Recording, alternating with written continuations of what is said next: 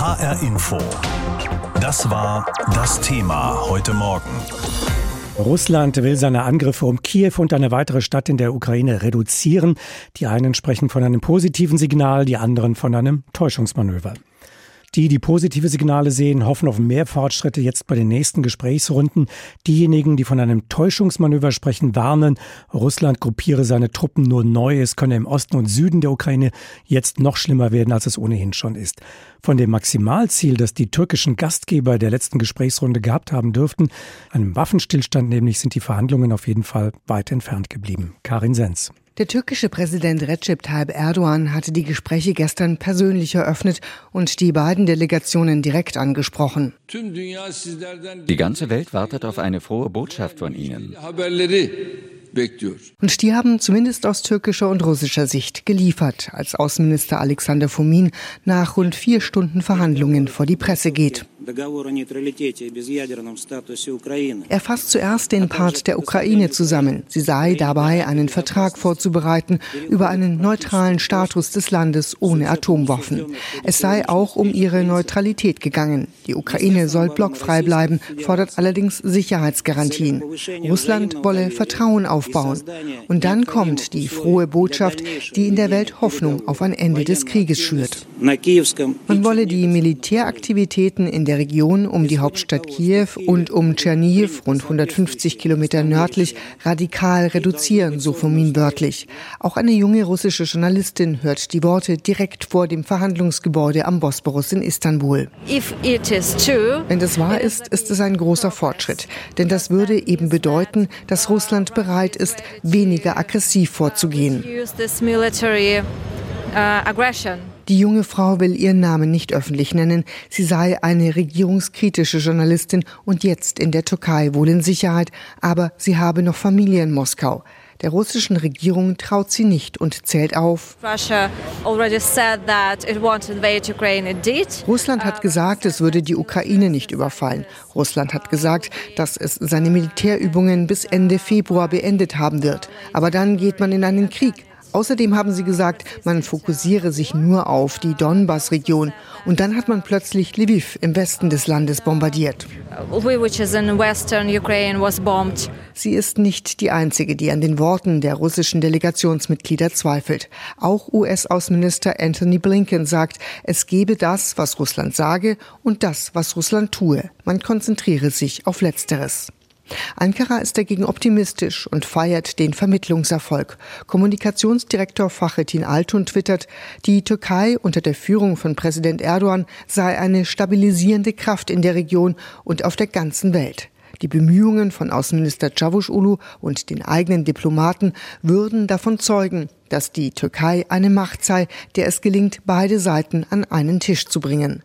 Ganz so euphorisch ist der türkische Diplomat Uluç Özilker nicht. Er ist ebenfalls zum Verhandlungsgebäude am Bosporus gekommen. Wichtig ist, dass sich erstmal die Lage entspannt. Dass das beide Seiten wollen, zeigt, dass sie sich an den Verhandlungstisch gesetzt haben. Es ist wichtig, dass beide Seiten eine Atmosphäre geschaffen haben, in der Kompromisse möglich sind, in der man sich von Angesicht zu Angesicht gegenüber sitzt, ohne zu streiten. Hoffentlich gehen von hier erste konkrete Schritte aus. Nach der gestrigen Verhandlungsrunde in Istanbul zwischen einer ukrainischen und einer russischen Delegation aus Istanbul berichtete Karin Sens. Ist der russische Vormarsch in der Ukraine gestoppt? Seit Tagen gibt es ja immer wieder Berichte über den Rückzug russischer Truppeneinheiten aus einzelnen Städten. Zurück bleibt oft ein Trümmerfeld. Jetzt hat Russland nach den Verhandlungen mit der Ukraine gestern in Istanbul angekündigt, seine Militäraktionen in den Gebieten um Kiew und die Großstadt Tschernihiv zurückzufahren. Einige werden sich nun erinnern, vor dem Krieg hatte es ja auch immer mal wieder Nachrichten gegeben, Russland ziehe seine Soldaten von der ukrainischen Grenze ab. Die Manöver in Belarus seien beendet. Das wurde auch immer mit offiziellen russischen Fotos und Videos untermauert, um sich dann als unwahr herauszustellen. Von Lothar Domröse wollte ich wissen, er ist ehemaliger Bundeswehrgeneral und zuletzt Oberbefehlshaber des Allied Joint Force Command der NATO in den Niederlanden. Ist diese Ankündigung Russlands jetzt tatsächlich ein teilweises Eingeständnis des russischen Scheiterns oder schlicht, wie viele annehmen, ein taktisches Manöver? Deklatorisch werden sie nie zugeben, dass sie gescheitert sind. Nicht? Das ist eine westliche Sicht, das ist auch meine Sicht. Wir haben immer gesagt, eine Großstadt ist wie ein Dschungel, das werden sie nicht nehmen können, das wird blutig und so war es dann auch. Also ich glaube, dass sie tatsächlich auch ablassen von der Hauptstadt Kiew. Das ist für Präsident Zelensky, Herrn Klitschko und alle anderen ein toller Erfolg. Das ist überhaupt noch kein Frieden. Es ist noch ein langer Weg. Es sind noch über 100.000 Soldaten in der Ukraine. Es wird geschossen und gestorben. Was könnte Russland denn jetzt bezwecken? Tatsächlich eine Verlegung dieser Einheiten in andere Teile der Ukraine oder einen Austausch gegen frischere Truppen? Was erwarten Sie? Beides ist möglich, aber diese Kräfte, die jetzt vor Kiew gestanden haben und jetzt offensichtlich etwas zurückweichen unter Artilleriefeuer, sind natürlich sehr geschwächt. Sie sind moralisch demoliert und sie sind nicht mehr zu großen Kampfaktionen fähig. Das würde ich so einschätzen. Sie können ersetzt werden durch neue Kräfte. Offensichtlich wollen ja die Russen den Donbass weiter besetzen und das macht die Lage so schwierig, dass Präsident Zelensky und das ukrainische Volk um Freiheit bitten müssen unter Aufgabe von eigenem Land. Eine ganz schwierige Sache wo der Körper doch noch blutet. Einige hatten ja befürchtet, äh, Russland würde so viele Truppen in den Osten des Landes verlegen, um dort sehr gute ukrainische Einheiten einzukreisen und schließlich auch auszuschalten, wenn man das so bezeichnen darf, damit das ganze Land schließlich an Russland in russische Hände fällt. Sehen Sie diese Gefahr? Die sehe ich derzeit nicht mehr. Wir gehen mal davon aus, dass bis zu 200.000 Soldaten bereits eingesetzt waren mit sehr begrenztem Erfolg, fürchterlichem Erfolg. Es wird gestorben, es wird geschossen und die Infrastruktur wird zertrümmert. Aber wenn Sie es genau nehmen auf der Landkarte, haben Sie doch nur relativ wenig Landgewinn. Das gesamte Land können Sie nicht einnehmen unter 500.000 Mann und die haben Sie auch gar nicht, da haben Sie gar keine Reserve mehr. Also es geht hier um die unabhängigen Republiken und wahrscheinlich, das ist ja die große Befürchtung, geht es Russland um eine Landverbindung rings um Mariupol zwischen Donetsk und der Krim. Und das ist natürlich schlimm genug. Uns erreichen ja auch einige Berichte, die wir tagtäglich lesen können, wie es dort aussieht, wo russische Einheiten abgezogen sind bereits. Dort, wo sie wieder weg sind, da hinterlassen sie offenbar viel Zerstörung, viele Tote, auch Zivilisten und vieles wirkt geradezu wie Vandalismus. Es wird auch über Plünderungen von dort berichtet. Ist das Teil eines Vorgehens einer russischen Armee oder dürften da Soldaten der russischen Armee schlicht ihren Hass und ihren Frust in irgendeiner Form ausgelebt haben? Ich glaube, beides. Es ist aber auch Angst. Man darf nicht vergessen, auch der Angreifer hat Angst. Es ist die Versorgungsknappheit, die schlechte logistische Lage von Betriebsstoff bis zum Essen, bis zu medizinischer Versorgung, sodass die Soldaten sicherlich angstgefüllt, Adrenalin gefüllt sich greifen, was sie zu greifen kriegen. Das ist keine Entschuldigung. Das ist eindeutig ein Verstoß gegen Kriegsvölkerrecht. Sie haben keine anständige Kriegskultur. Wenn wir auf die nächsten Tage und Wochen schauen, manch einer wird jetzt glauben, es wird jetzt noch mal schlimmer im Osten und im Südosten des Landes, bevor es dann besser wird. Gibt es jetzt eine realistische Chance, eine näher rückende Chance darauf, dass die Ukraine tatsächlich auch zu ihren Bedingungen einen Waffenstillstand verhandeln kann? Naja, das glaube ich nicht, nicht. Die Ukraine ist in der unglücklichen Lage, unterlegen zu sein einer globalen Macht, einer Nuklearmacht und die Bedingungen müssen sie aushandeln. Ich fürchte, der Stärkere wird mehr diktieren als der Schwächere. Also das gesamte Land wird er nicht bekommen, der Präsident Zelensky, so traurig das ist. Und Putin wird das natürlich auch umgekehrt nicht alles bekommen. Also wird es irgendwo einen Kompromiss geben. Istanbul, das ist ja das gute Zeichen unter türkischer Vermittlerrolle, ist man zusammengekommen. Man will sich auch später nochmal weiter treffen. Und Sie haben recht, der alte Spruch ist immer, it's getting worse before it's getting better. Also es wird immer erst schlimmer, bevor eine Schlussposition erreicht wurde, von der aus beide Seiten meinen, sie könnten einen Verhandlungserfolg erzielen. So die Einschätzung und Einordnung von Lothar Domröse, dem ehemaligen NATO- und Bundeswehrgeneral zur Lage in der Ukraine. Krieg in der Ukraine. Fakten, Analysen, Meinungen und Hintergründe in HR Info und auf hrinforadio.de. Ein Krieg zerstört nicht nur Militärgerät, Gebäude und ganze Ortschaften, er zerstört auch den Alltag und die Lebenspläne ganzer Familien. Selbst wenn da noch niemand getötet wurde oder Verletzungen erlitten hat, dieser Krieg treibt die Menschen aus ihrem Land, aus ihrer Heimat. Alleine bei uns in Hessen kommen jeden Tag zwischen 500 und 1000 Menschen an aus der Ukraine. Es sind vor allem Frauen und Kinder. Da muss auch an den Schulen in Hessen eine Menge geleistet werden. Etwa 1300 Kinder aus der Ukraine gehen hier schon zur Schule und es werden noch weitere dazukommen. Die Regierung der Ukraine ist da aber etwas zurückhaltend. Das Schulsystem der Ukraine sei intensiver, heißt es, die Anforderungen insgesamt auch höher. Und deswegen sagt das Generalkonsulat der Ukraine in Hamburg, die geflüchteten Kinder könnten auch über eine digitale Lernplattform der Ukraine unterrichtet werden, also im sogenannten Homeschooling. Diese Plattform würde auch schon gut funktionieren. Der Generalkonsul der Ukraine in Frankfurt am Main ist Vadim Kostjuk. Schönen guten Tag, Herr Kostjuk. Guten Morgen. Was ist denn aus Ihrer Sicht besser am Schulsystem der Ukraine als am Schulsystem hier in Hessen? Also geht es da um andere Inhalte oder wird da auch der Stoff anders vermittelt?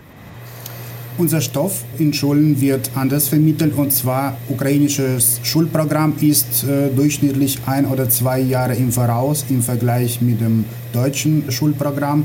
Das heißt, das, was die deutschen Schüler in 8., 9. Klasse lernen, das bekommen wir schon ein oder zwei Jahre davor. Das bezieht sich in der ersten Linie auf solche Fächer wie Mathematik, Physik, Chemie und andere Wissenschaften. Also heißt das, Sie haben Sorge, dass die Kinder an hessischen Schulen weniger lernen würden als im ukrainischen Unterricht, dass das nicht ihrem ja, Niveau oder ihrem Stand entspricht?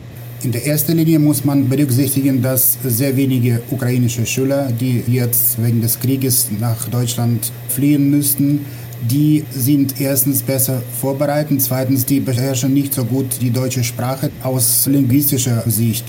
Zweitens, wir haben auch viele Möglichkeiten für ukrainische Schüler und da ist für uns primär also für diese Schüler sehr wichtig, dass die auch weiterhin ukrainisches Programm mitmachen, damit sie auch erfolgreich Schuljahr beenden können. Wir haben viele Möglichkeiten in dieser Hinsicht. Das ist ersten Linie natürlich Online-Schooling. Wir haben uns vorbereitet, schon vor und gleich während der Corona-Krise. Weil Sie gerade diese Lernplattform angesprochen haben, ja. kann ich mir das so vorstellen, da ist dann ein ukrainischer Lehrer oder eine ukrainische Lehrerin per Video zu sehen und gibt den Kindern Unterricht?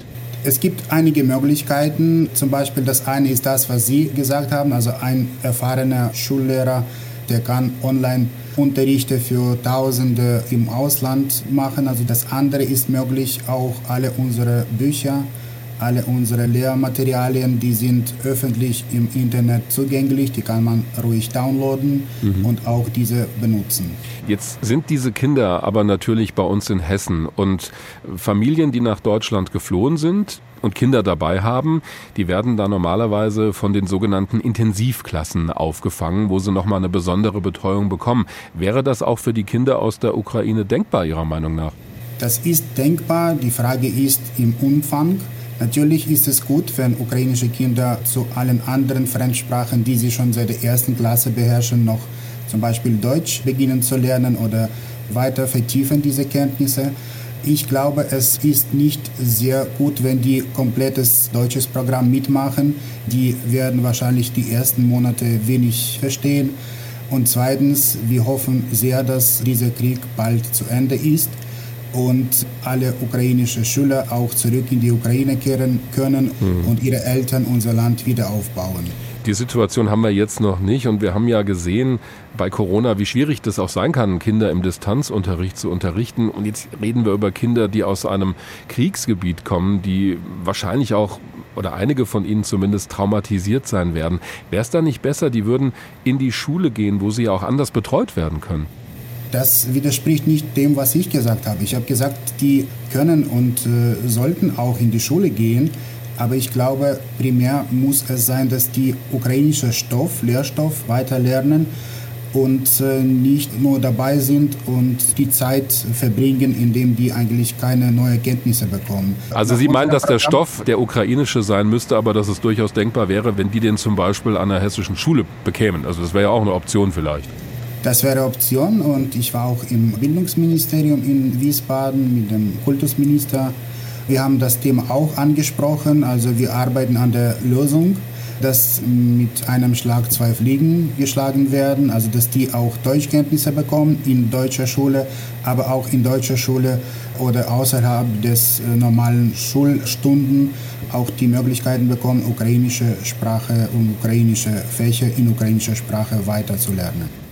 Der Generalkonsul für die Ukraine in Frankfurt, Vadim Kostiok, sagt, die Kinder aus der Ukraine sollten am besten weiter auch mit ukrainischen Lerninhalten versorgt werden. Aber im Gespräch mit uns hat er ja gerade gesagt, das muss nicht unbedingt alleine irgendwo von einem Rechner stattfinden, sondern könnte auch an hessischen Schulen stattfinden. Kontakte mit dem Kultusministerium hat er offensichtlich schon, wäre man natürlich weiter dranbleiben an dem Thema. Seit Beginn dieses Krieges in der Ukraine kommen auch immer mehr Menschen aus dem Kriegsgebiet zu uns nach Hessen. Bislang weiß niemand, wie lange diese Familien tatsächlich hier bleiben werden. Auf jeden Fall, solange dieser Krieg noch andauert. Die Schulen müssen sich also auch darauf einstellen, schulpflichtige Kinder aus der Ukraine zu unterrichten.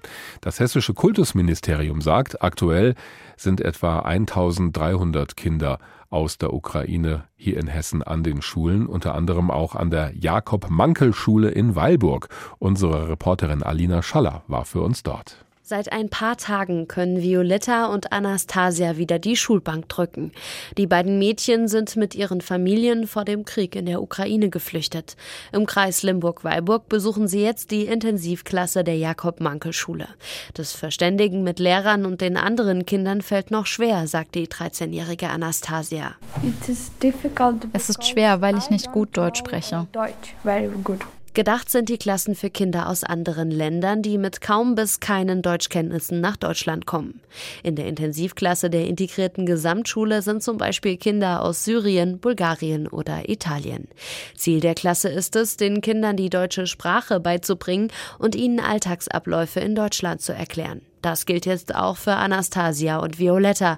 Und das soll möglichst schnell passieren, erklärt Dirk Fredel, Sprecher des staatlichen Schulamts in Weilburg. Ganz wichtig ist, dass die Schülerinnen und Schüler aus der Ukraine relativ schnell wieder einen festen Rahmen haben, feste Bezugspartner haben. Nach den Dramen, die sie im eigenen Land, die sie auf der Flucht erlebt haben, ist es jetzt wichtig, dass sie äh, Verbindlichkeit, Verlässlichkeit erleben, dass sie ein Umfeld haben, wo sie auch wieder das erleben können, was normalerweise ihren Alltag auszeichnet. Schule, Mitschülerinnen, Mitschüler. Die beiden Mädchen aus der Ukraine haben sich aber schnell eingefunden, sagt Schulleiterin Susanne Kurz. Kurz. Wir haben recht schnell damit begonnen, sie auch stundenweise in Regelklassen mit zu integrieren in den Unterricht weil sie fließend Englisch sprechen. Und es hat sich herausgestellt, dass die ja sehr schnell Anschluss gefunden haben, schon die ersten Freundinnen haben, mit denen sie sich mittags treffen. Ich glaube, die finden sehr schnell Anschluss und werden schnell ein Teil unserer Schulgemeinde. Also so sind sie zumindest hier aufgenommen worden. Das haben uns teilweise auch ihre Eltern schon rückgemeldet. Neben den beiden sind beim Schulamt in Weilburg etwa 330 Kinder aus der Ukraine gemeldet worden.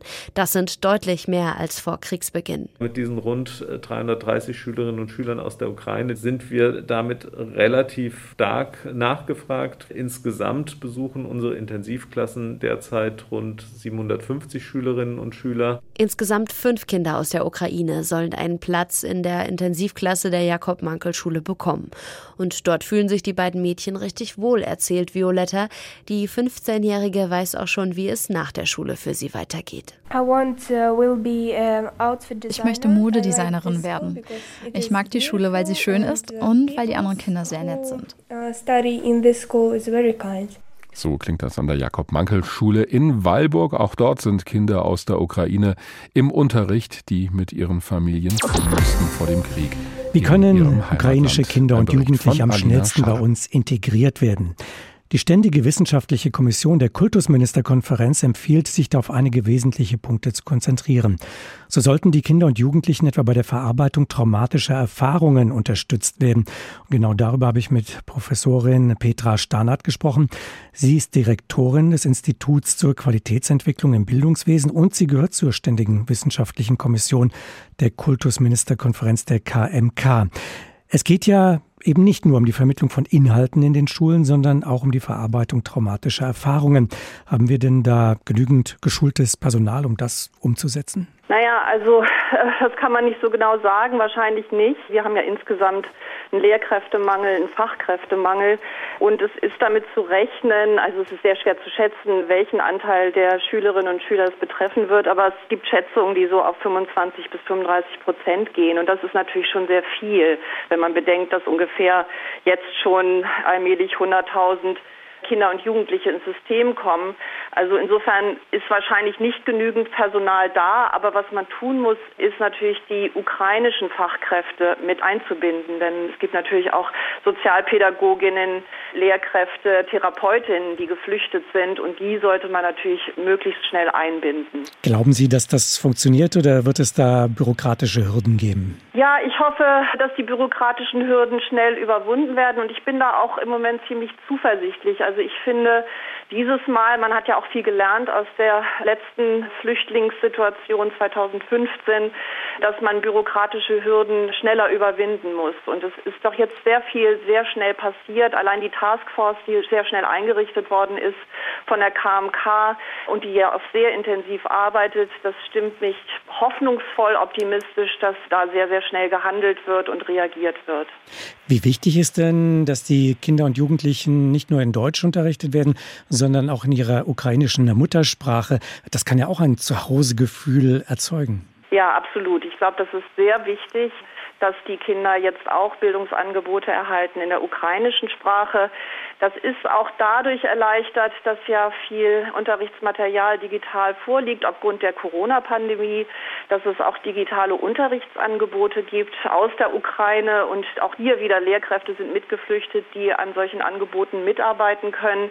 Es ist ganz wichtig, den Kontakt zu halten sozusagen, also Kontinuität herzustellen zwischen den Bildungserfahrungen in der Ukraine und natürlich auch, um sozusagen die Kinder vorzubereiten auf die Rückkehr. Denn wir hoffen ja alle, dass das möglichst bald möglich sein wird. Und dann muss man natürlich auch die Grundlagen schaffen, damit gutes Weiterlernen möglich ist. Das ist das eine. Das andere ist aber auch, dass natürlich Sprache auch für die kulturelle Identität ganz wichtig ist und auch einen Zugang verschafft zur intensiven Auseinandersetzung mit der Geschichte, mit den kulturellen Hintergründen des eigenen, des Herkunftslandes. Also das sollten wir unbedingt auch versuchen zu gewährleisten, diese Bildungsangebote zu machen. Es drängt sich ja durchaus schon mal der Eindruck auf, dass die Ukraine einen deutlichen Vorsprung hat vor dem deutschen Bildungssystem, was den Digitalunterricht angeht. Und von ukrainischer Seite gab es ja durchaus den Vorschlag, dass die Kinder und Jugendlichen gar nicht in deutschen Schulen vorrangig unterrichtet werden sollen, sondern über Digitalunterricht weiter aus der Ukraine unterrichtet werden. Was halten Sie von diesem Vorschlag? Ja, ich kann das sehr gut nachvollziehen, dass dieser Wunsch besteht. Ich denke, es ist natürlich auch verbunden mit einer Sorge, dass wenn man jetzt die Kinder und Jugendlichen, die Familien sehr schnell integriert, dass möglicherweise dann auch Bindungen hier entstehen und dann vielleicht die Neigung zurückzukehren geringer sein könnte. Das ist die eine Seite. Die andere Seite ist aber natürlich, dass wir nicht wissen, wann eine Rückkehr möglich sein wird und deshalb glaube ich, muss man wirklich zweigleisig fahren. Einerseits muss man sehr schnell integrieren ins Bildungssystem und auch sicherstellen, dass die Kinder und Jugendlichen Deutsch lernen, dass sie gut ankommen hier. Das ist natürlich auch ein Stück weit Normalität. Ich meine, das ist ja auch keine verschenkte Zeit. Selbst wenn Sie in einem halben Jahr zurückgehen könnten oder auch in einem Jahr, dann ist ja auch diese Schulerfahrung, die Sie hier machen können, für mich ist es keine verschenkte Zeit. Sie lernen ein Bildungssystem kennen, Sie knüpfen Freundschaften, Sie lernen die deutsche Sprache. Es ist keine verschenkte Zeit, auch wenn, wie gesagt, eine Rückkehr sehr bald möglich wäre. Also ganz wichtig insgesamt für die Entwicklung der Kinder, die Kompetenzentwicklung, aber auch die sozial-emotionale Entwicklung. Das heißt, kurz gesagt, so unangenehm Matheunterricht sein kann, es kann auch ein Stück Normalität sein. Absolut, ja. Also auch, auch das Hassen des Mathematikunterrichts ist Teil der Kindheit und Jugend, das gehört dazu sagt Professorin Petra Stannert. Sie ist die Direktorin des Instituts zur Qualitätssicherung im Bildungswesen und gehört außerdem der Ständigen Wissenschaftlichen Kommission der Kultusministerkonferenz an. Gesprochen haben wir darüber, wie sich ukrainische Kinder und Jugendliche am besten in den deutschen Schulunterricht integrieren lassen, wie man sie hier bei uns aufnehmen kann. Viele Privatleute haben ja in den vergangenen Wochen Flüchtlinge aus der Ukraine aufgenommen. Meist wurden Frauen mit Kindern aufgenommen. Dabei ist das Ankommen hier bei uns nun keineswegs leicht. Immerhin kommen diese Menschen nicht nur in eine für sie ungewohnte Umgebung, sondern auch mit Kriegserlebnissen im Gepäck nach Deutschland. Dazu die Sorge um die in der Ukraine zurückgelassenen Verwandten. Wie also gestaltet sich das Zusammenleben unter diesen, vor allem für die Flüchtlinge, doch sehr schwierigen Erlebnissen und Eindrücken? Anna Vogel mit einem Beispiel von der Bergstraße. Adriane Tausch ist eine große Frau mit dunklen Locken. Sie steht im Familienzentrum Bensheim, einer Anlaufstelle für geflüchtete ukrainische Frauen und Kinder und ihre Gastfamilien.